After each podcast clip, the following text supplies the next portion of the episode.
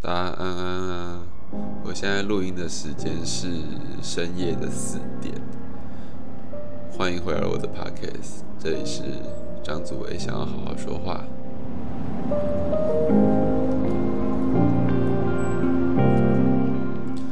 刚刚有说到，就是在开头有说到嘛，我这个录音是在深夜四点录的。那原因其实是因为我最近智齿超痛，那还有加上我最近又开始晚睡了，就是生理时钟开始跑偏了，所以不知道就是睡不着，所以就就跑来录 podcast。我是一个我是一个没有办法接受自己没有就是醒着的时候没有做事情的人啦，所以呃之前失眠都会起来做一些设计啊，或者是有时候就看看 YouTube，时间很快就过去，我就会自然觉得累这样。那但是大部分的时间我是没有办法接受这种状况的，因为闲着真的很无聊。这一集真的是很少见的，藏住了一个水杯在旁边。之前都是录完录音之前，我会把自己调整到一个很舒服的状态，先洗先洗完澡啊，然后整个人很舒服，开冷气很凉的，坐在电脑旁边啊，录完就可以睡觉，很舒服。但今天就比较不一样，今天是失眠，不知道为什么我的智齿最近开始。痛就是，哎，不知道大家有没有这种经验？是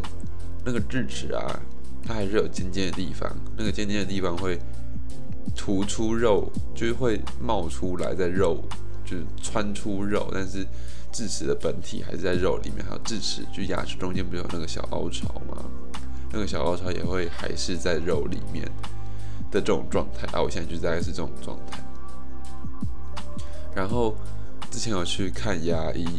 医生就说：“哦，我的智齿是有两颗是横的，所以我自己推测，因为我现在痛的是下面左边的牙齿，我推测那一颗就是横的，然后它会凸出来这么，它会凸出来，然后长得这么会让我痛的原因，应该是它的就是牙根的部分刺出来，然后现在。”就是整天牙周超痛，然后录 podcast 的时候也超痛，讲话的时候也超痛。当然也有可能是我晚睡的关系啦，因为我我我的生理时钟大概是从大一的时候开始很不正常，因为高中嘛，就是我觉得高中呃大家的奴性会给大家就是要准时上下课这样啊，我们就是因为为了要上课，所以我们就要早早睡。那这样我们的生理时钟其实就就蛮正常的，就有这种压力在，反而对身体是好的。但上了大学之后呢，因为我大一打比赛嘛，就是打创业竞赛，所以从初选开始，我就我就就取得了这个熬夜的习惯了。所以在之后啊，就是之后的生活里面，我自己也是。常常熬夜，因为大一嘛，就是几乎我大一几乎整年都在熬夜，因为就有听前面几集的观众会知道，就是我一开始在打比赛，上学在打比赛，啊下学期下学期在忙转学，所以就自然会忙到爆这样。因为转学同时，我还在，哎那个时候还有参展，对，就是自己参展。那两件事情同时跑的时候，就是真的是没有什么睡，我都是拿上课时间在睡，所以我大一大一下的成绩是非常惨，就是惨到不行那种。那就这样，之后就大二，当然也没好过了。那比较有趣的事情是大一下，因为我那个时候都是基本基本上是完全日夜颠倒的情况。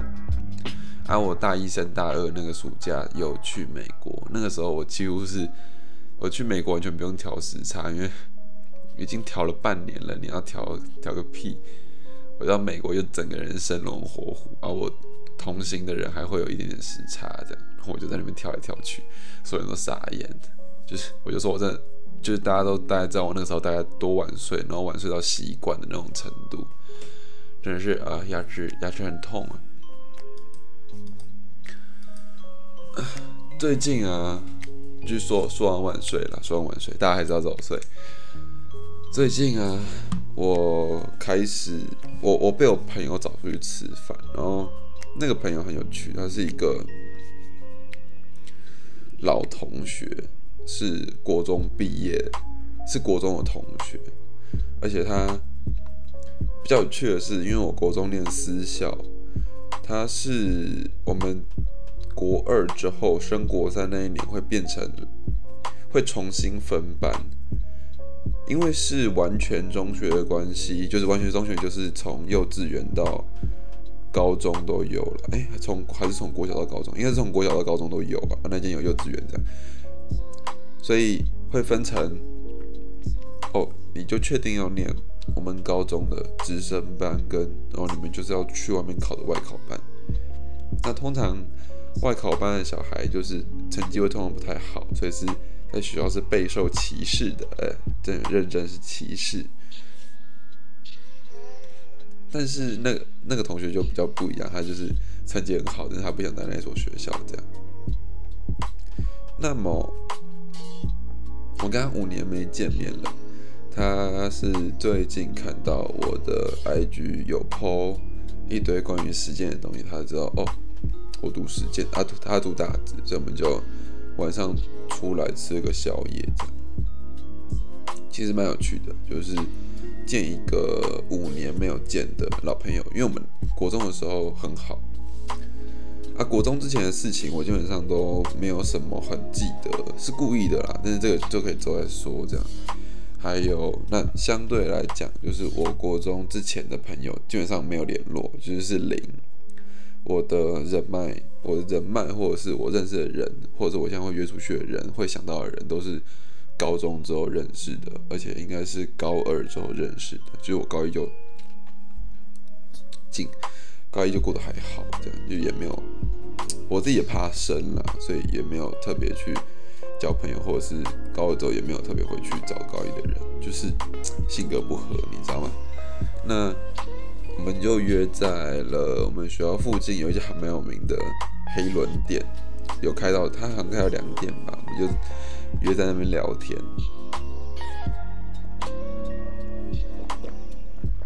那好朋友见面就很久嘛，那第一件事情一定是问说，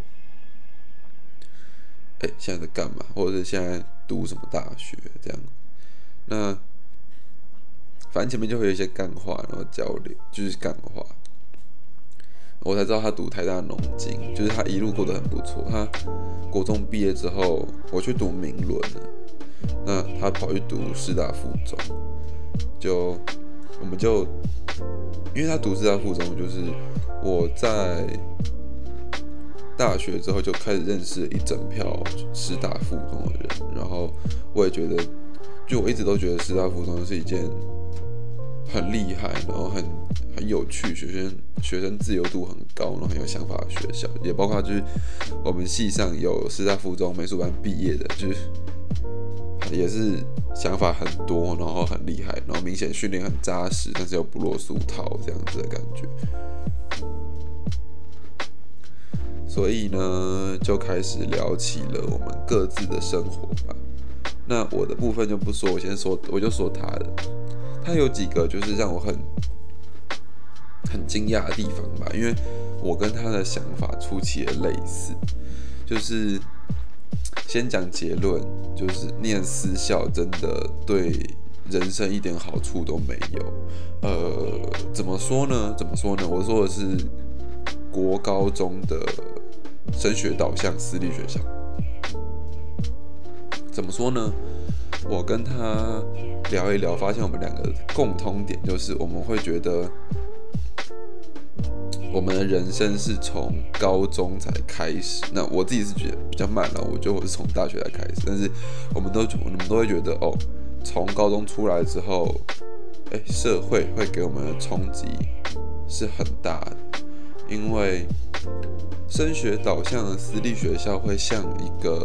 就是他也知道嘛，就是。啊，跟你们讲多夸张好了！升学导向的私立学校，他们里面基本上老师是会去鄙视成绩不好的同学。那学校整体的风气其实是，呃，会鄙视成绩比较不好的同学的。还有就是啊，学校里面的课程或者是所有的课外活动，也都会以升学为导向。像呃，国中小练的社团都非常少，然后大部分都会，几乎全部的社团都会跟升学有关系。那非跟升学没有关系，没有什么关系的社团就比较就没有那么被重视在。甚至连啊，就是校队，就是什么棒球队啊，有棒球队，有棒球队。因为很有钱，所以有棒球队，还有天津队啊啥的，都需要有呃成绩要到一定门槛。我记得好像是校排多少，就用校校排名来算，才可以进呃那些运动校队这样子。那我个人是觉得用门槛当运动校队，就用成绩门槛当运动校队没有什么不好啦，但是他那个成绩门槛确实很高。就他不是说你女学生至少要具备什么样的能力，没有，他就是小排多少才能进校队。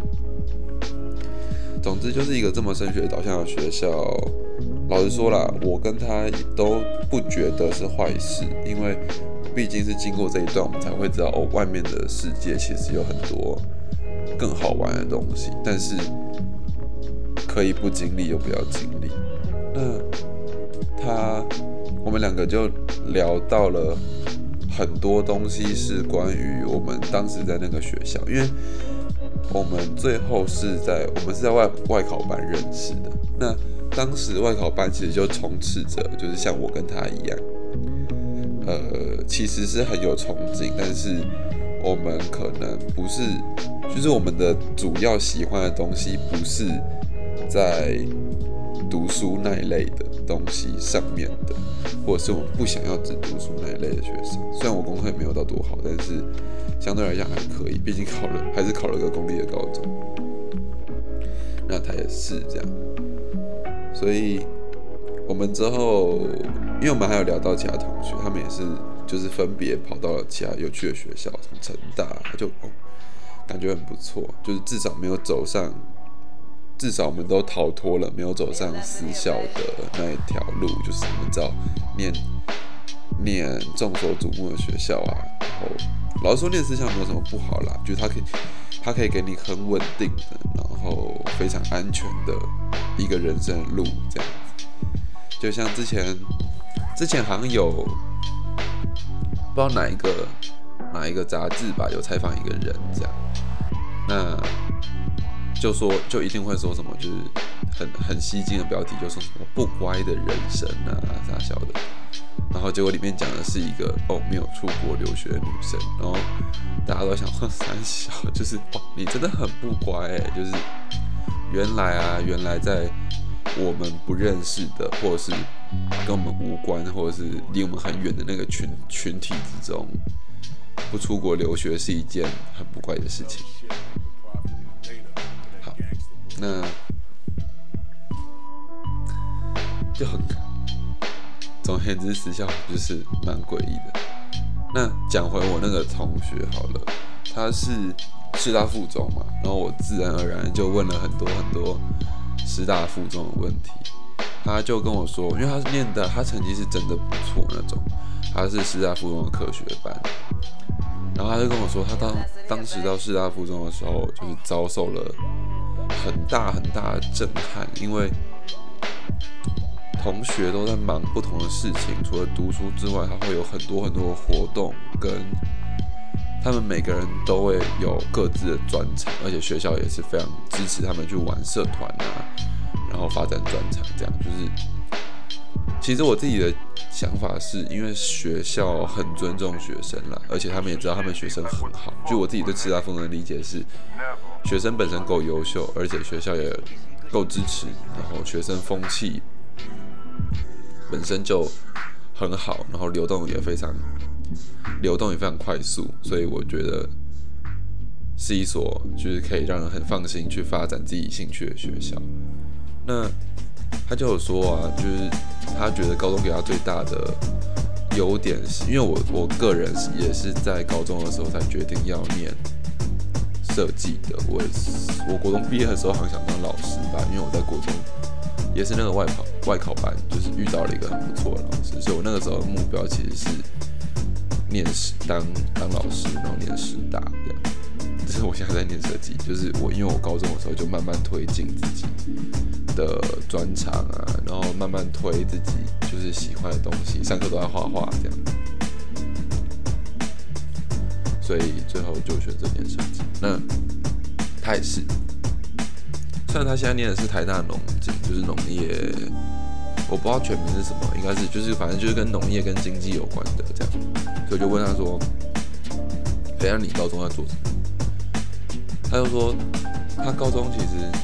遇到了很多有趣的东西，比如说他们会做科展。所以反而哦，反而做科展是他高中觉得最有趣的一件事情。那怎么说呢？就是我们现在在做很多事情嘛，其实我们会很排斥某些东西，就是每个人一定都有嘛。比如说，像我就会很排斥，哎，好像没有，我好像没有很排斥的东西，就是像。呃，很多人都会排斥一些，比如说有人会特别排斥哦哦，有啦，像我自己也会怕怕，就是数学公式那种很艰难、很艰难的数学公式。但是啊，实做这种东西反而可以，就大量的实做，或者是你让学生找到一个目的性，他反而可以跳脱原本，他原本他可以跳脱害怕那个坎，这样就跟我们读书不一样。就嘛，读书你就是一直读人家给你的东西，然后把这些东西，把这些东西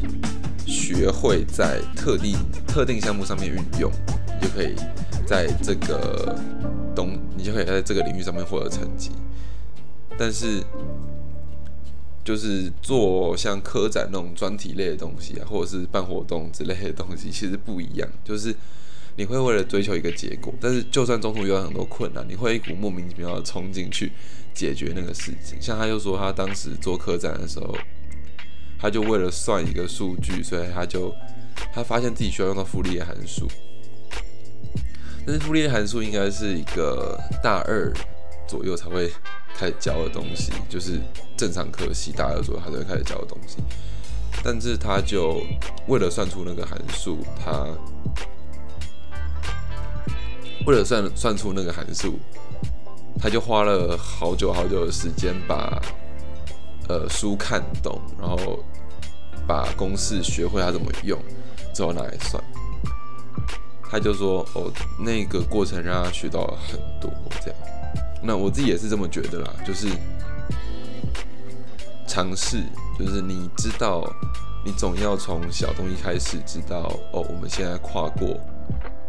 我跨过了这个坎，或者是突破了我以前不敢做的这件事情，我一定会有很好的收获。这样子其实就很多人会怕说，哎，我不想要去做这个事情，是因为他看不到他做了这件事情之后会有什么样的东西，或者是这件事情可以帮助他达成什么东西。但其实很多事情是跨过了之后。就会有东西的，只是它可大可小。那就是我们就从小到大，从小而大的这样慢慢去推进。之后他还有讲到有另外一个让我很惊讶的东西是附中的地地科课。他就说啊，地科课就是他们地科课老师很年轻，然后。他上地科课其实是不是很传统的上法？就是传统上法可能就老师就跟你说哦，就是岩石啊，怎样怎样怎样啊，气候怎样怎样怎样，或者是哦地球内部的构造怎样怎样怎样。但是那个老师不是，那个老师在教同学的主要是，哎，地球内部，哎，也不是说地球内部，就是哎这种化石啊。或者是说地球的起源什么什么的，它其实到目前其实都没有很明朗。那教科书这样教其实是不对的，因为它它根本就不是，它根本就是一个还没被确定的东西。那怎么可以用单一说法教？所以那个老师的教法就是他会在课堂上提出问题，比如说你们觉得呃月亮是怎么产生的，或者是你们觉得恐龙是怎么灭绝的，让学生去讨论，然后然后整理，然后让学生发表自己的假说，就是关于自己的假说，然后大家的讨论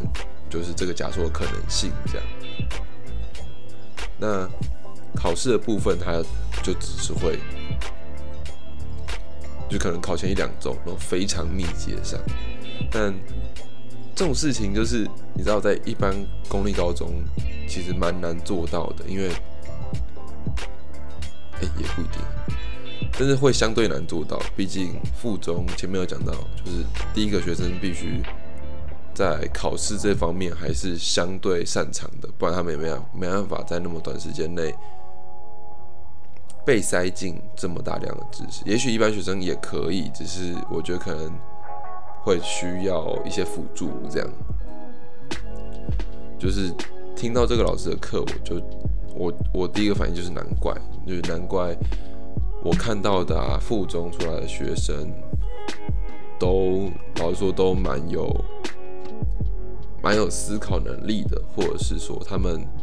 比较不会那么。循规蹈矩的去认定一些既有内容，就是比如说现在有个东西，他不知道是真的是假的，但大家都觉得它是真的，真真是呃，他们培养的人格是，他们想要培养的学生性格可能是，哎，这个东西还没被确定，他有没有其他可能的这种呃提出疑问的能力？那其实这这真的很重要，就提出疑问的能力是很重要的。但是台湾的学生通常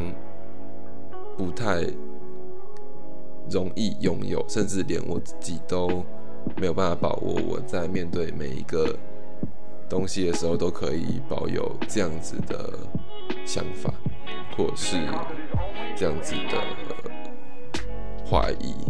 对，所以今天就大概大概跟大家分享一下我跟。这个同学聊天聊出来的东西，因为我们私校毕业，我我也是跟他慢慢聊，然后我就讲了一些哦，我现在在做什么东西呀？那呃，因为我在跟别人聊天的时候，我会蛮容易避谈自己的资讯的，就是也不是因为害羞或什么，就是我觉得，因为如果就我的话，我想我想多听一点别人的东西，所以我会，我以前会。很疯狂的讲我的东西，但我现在会开始哎，避谈一些自己的事情，后不断的借由他说的东西，在抛东西，或观察他的观察他的形象，或者是他身上的配件啊什么，去找寻更多可以跟他聊沟通，或者是沟通或者是讨论的东西，然后最后再给他一点回馈。这样就是因为我，我我自己也是，就除了是爱讲话的人以外，我也是很爱听别人讲话的人。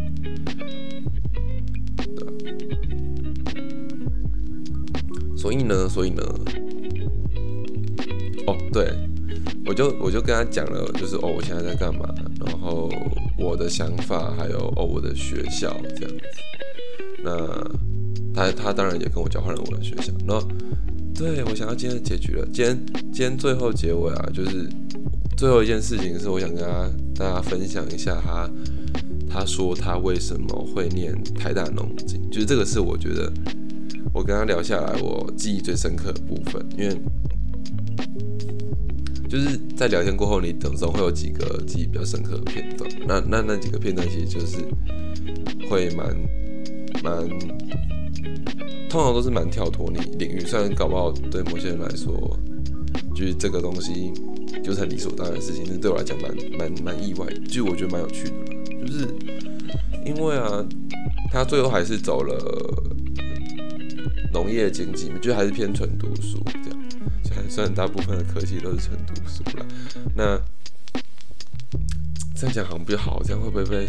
会被骂啊？反正节目可能没有人听，算。他是读农经，就是农业经济系。那我就问他说：“哎，为什么？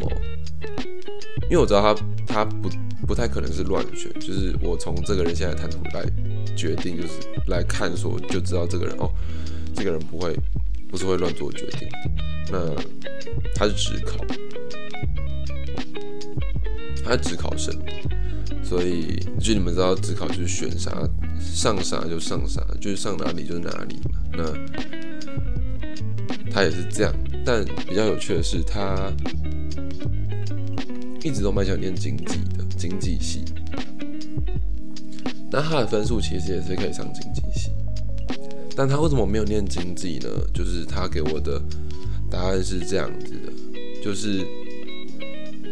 因为他想去国外，他他他就一直觉得，嗯，国外就是学术的东西啊，要你要往外念，或者是。经济类的东西，其实你要往外念，然后你要去国外。老实说啊，资源就是比台湾多，或者是他们研究的东西也会比台湾更前面一点。大部分来说是这样子，没没错。毕竟人家就是有资源，然后地也大，那相对来讲，民族性的视野也会稍微更广一点点。所以，而且。哦对，然后就讲回他为什么不念经济系这个原因，是因为他发现，就是他高中是科学班嘛，那他就发现，哎，经济系好像上的内容啊，或者是说，或者上的内容，或者是说，呃，在做的东西都比较不会。是他那么喜欢的诗作，就是就可能会去当，就是会去玩类似股票啊，就是总而言之就是看比较看数字的东西。那金熙出来可能就会做这些事情，这这可能不是他想要，就是跟他以前科展做的那些题目啊，或者是他会动手去做、去算、去填掉那种东西，好像不是那么合诶。而且他说了一个数据让我还蛮惊讶，是。就是其实也合理，是台大学生其实在毕业就业的就业的比例是有一定的比例的。为什么呢？因为当他的当他毕业的时候，他的门槛就是他所可以达到的门槛，其实比普通大学生高。毕竟台湾就台大还是台湾的第一。第一就是顶尖的大学，那他们没有必要，其实没有很必要再顶再继续去读。就是如果是就业取向不是研究取向的话，他们没有必要再去读呃硕博士，因为他们在大学的时候已经有可以比别人高的起点，他就不用再追追求硕博士，除非去他去就去国外这样。那如果就就台湾内的话，他们没有必要再去追求台湾内的更高学历，所以很多很多台大学生是在毕业当年就就业，这是我就是他跟我讲我听到的的东西了。那所以他说，那如果是这样子的话，就看来他也是没有想要做研究的打算，他也想要进入市场的打算的话，而且他又想去国外念大学。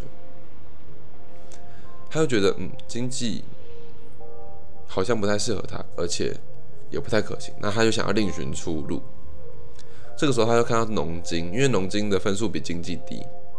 他给我他给我的解释是，就是你要同时念好农业跟经济是很难的事情，所以相对来讲分数一定会比较低。就是大家可以想想那个有趣的关联性。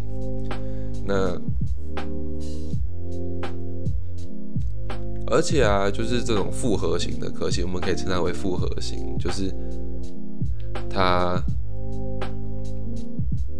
它是经济为底，但是同时要去运用到农业的这个项目上，所以我们可以称它为称它为复合型的科系，好不好？他就觉得这种东西，其实在国外是会比。就在他的分析里面，会在国外比纯科系，就纯的经济系啊这样吃香，所以他最后就跑去读农经。一方面是他他在高中的时候对生物也蛮有兴趣的。那